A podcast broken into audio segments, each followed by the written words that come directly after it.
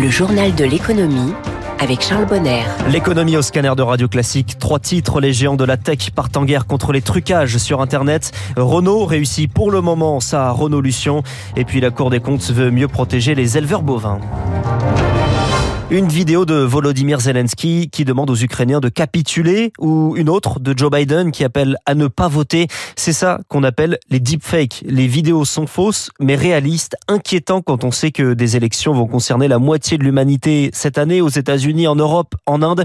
Google, Meta, Microsoft et TikTok vont présenter demain à Munich au sommet de la sécurité un accord pour mieux lutter contre ces deepfakes, Eric Kioch. Si les grands acteurs d'Internet ont pris les devants avec cet accord, c'est avant tout pour se protéger, avant Stéphane Roder, d'AI Builders, spécialiste de l'intelligence artificielle. Plutôt que d'attendre que le législateur s'en empare, ils se mettent d'accord entre eux, on appelle ça l'autorégulation, sachant que au final, ils ne font rien. Ils vous disent eux-mêmes qu'ils n'en ont pas les moyens. Car le texte, tout en reconnaissant que ces faux contenus peuvent perturber des élections, ne veut pas les supprimer. Les réseaux y ajouteront un simple signalement quant à savoir si cela sera un encart, un message. Pour le moment, aucune précision. Un outil peu contraignant donc, car seuls les gouvernements peuvent interdire la diffusion de certains contenus. Il va falloir que les législateurs reprennent les choses en main et disent bah, ça on peut le faire, ça on peut pas faire, parce que le volume est trop important, le citoyen n'est plus capable de faire la différence, et donc là on s'en remet à la loi et à l'État. Cela peut aussi passer par l'intégration dans les smartphones ou les ordinateurs de logiciels existants qui reconnaissent les contenus générés par l'intelligence artificielle,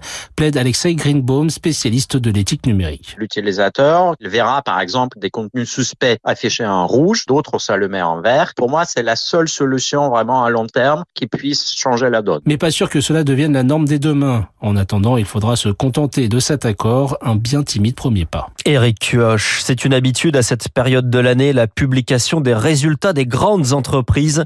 Hier, le groupe euh, ADP Aéroport de Paris annonçait plus de 630 millions de bénéfices en 2023. C'est 22% d'augmentation en un an. Sur la route, Renault revient dans la course. Le résultat net atteint plus de 2 milliards d'euros en 2023. Signe que la Renault-Lution, engagée par son directeur général Lucas Demeo, porte enfin ses fruits, Eric Mauban. Jamais Renault n'aura été aussi rentable. Les efforts entamés il y a quelques années pour diminuer les coûts de production commencent à payer. La seule activité automobile a dégagé l'an dernier un flux de trésorerie de 3 milliards d'euros, soit deux fois plus que l'année précédente. Tous les indicateurs sont au vert. Près d'une dizaine de nouveaux modèles vont arriver sur le marché, notamment la très attendue R5 électrique. Le carnet de commandes de Renault est plein. La politique de réduction des coûts va se poursuivre.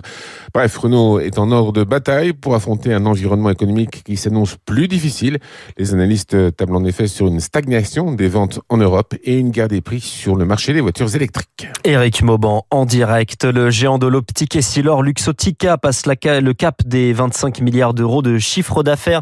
Le bénéfice est en revanche moins élevé que prévu à cause de l'inflation et du coût de lancement de certains produits, notamment ces Ray-Ban développés avec Meta et qui intégreront une prothèse auditive. Tous ces résultats étaient annoncés en soirée après la fermeture de la bourse. Le CAC finit en hausse, plus 0,68%.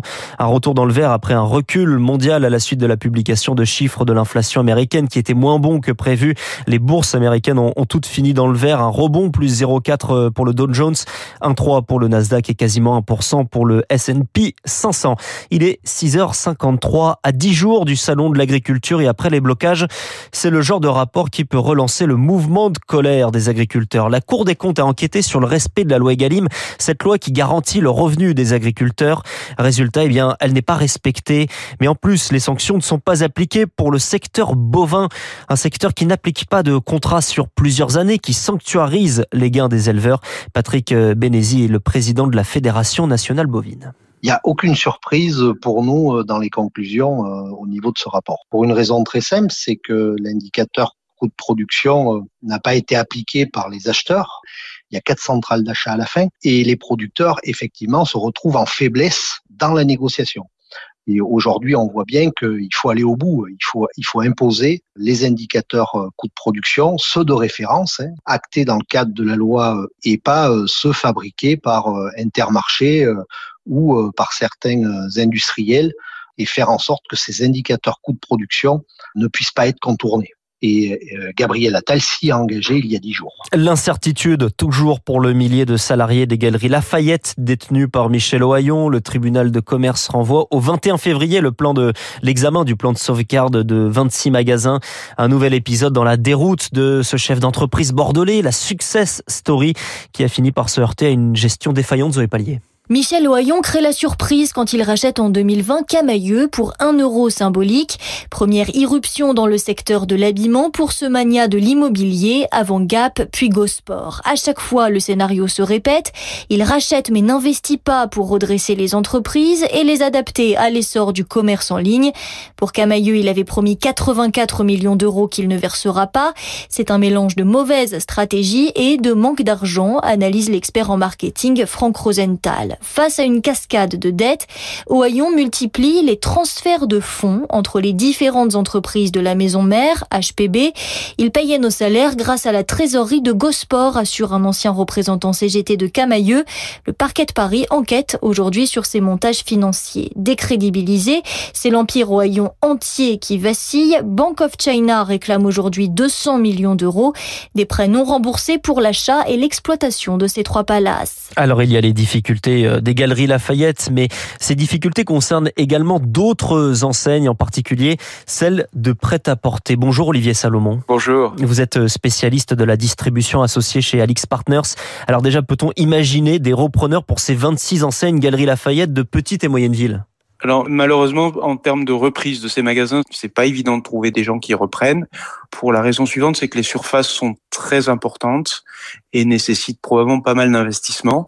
Ce sont des emplacements qui sont en général excellents, des bâtiments historiques, donc de très beaux actifs, mais encore une fois des très très grandes surfaces. Et donc c'est difficile de trouver des acteurs de la distribution qui vont savoir exploiter efficacement ce type de surface. Alors euh, plus largement, y a-t-il un modèle viable actuellement?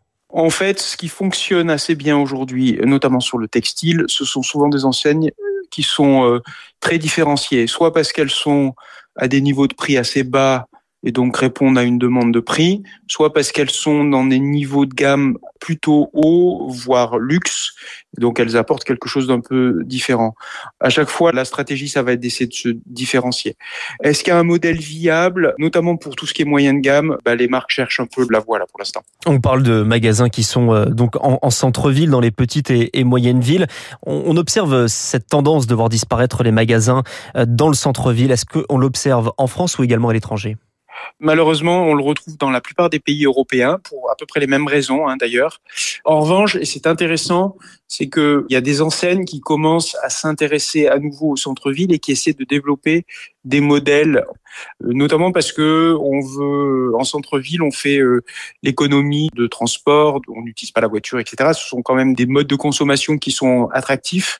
En fait, on va faire du commerce en centre-ville si on peut trouver du service, du conseil. On voit des gens dans la, la décoration, le bricolage, le sport, évidemment les métiers de bouche, hein, avec la volonté d'essayer de mieux consommer. Alors tout ça est un peu contraint aujourd'hui avec l'inflation, mais néanmoins on voit qu'il y a un mouvement et une demande de plus de services et plus de conseils. Et donc les enseignes qui arrivent à proposer ça essaient de développer en centre-ville. Merci Olivier Salomon du cabinet Alix Partner, l'invité du journal de l'économie de Radio Classique. Il est 6h57.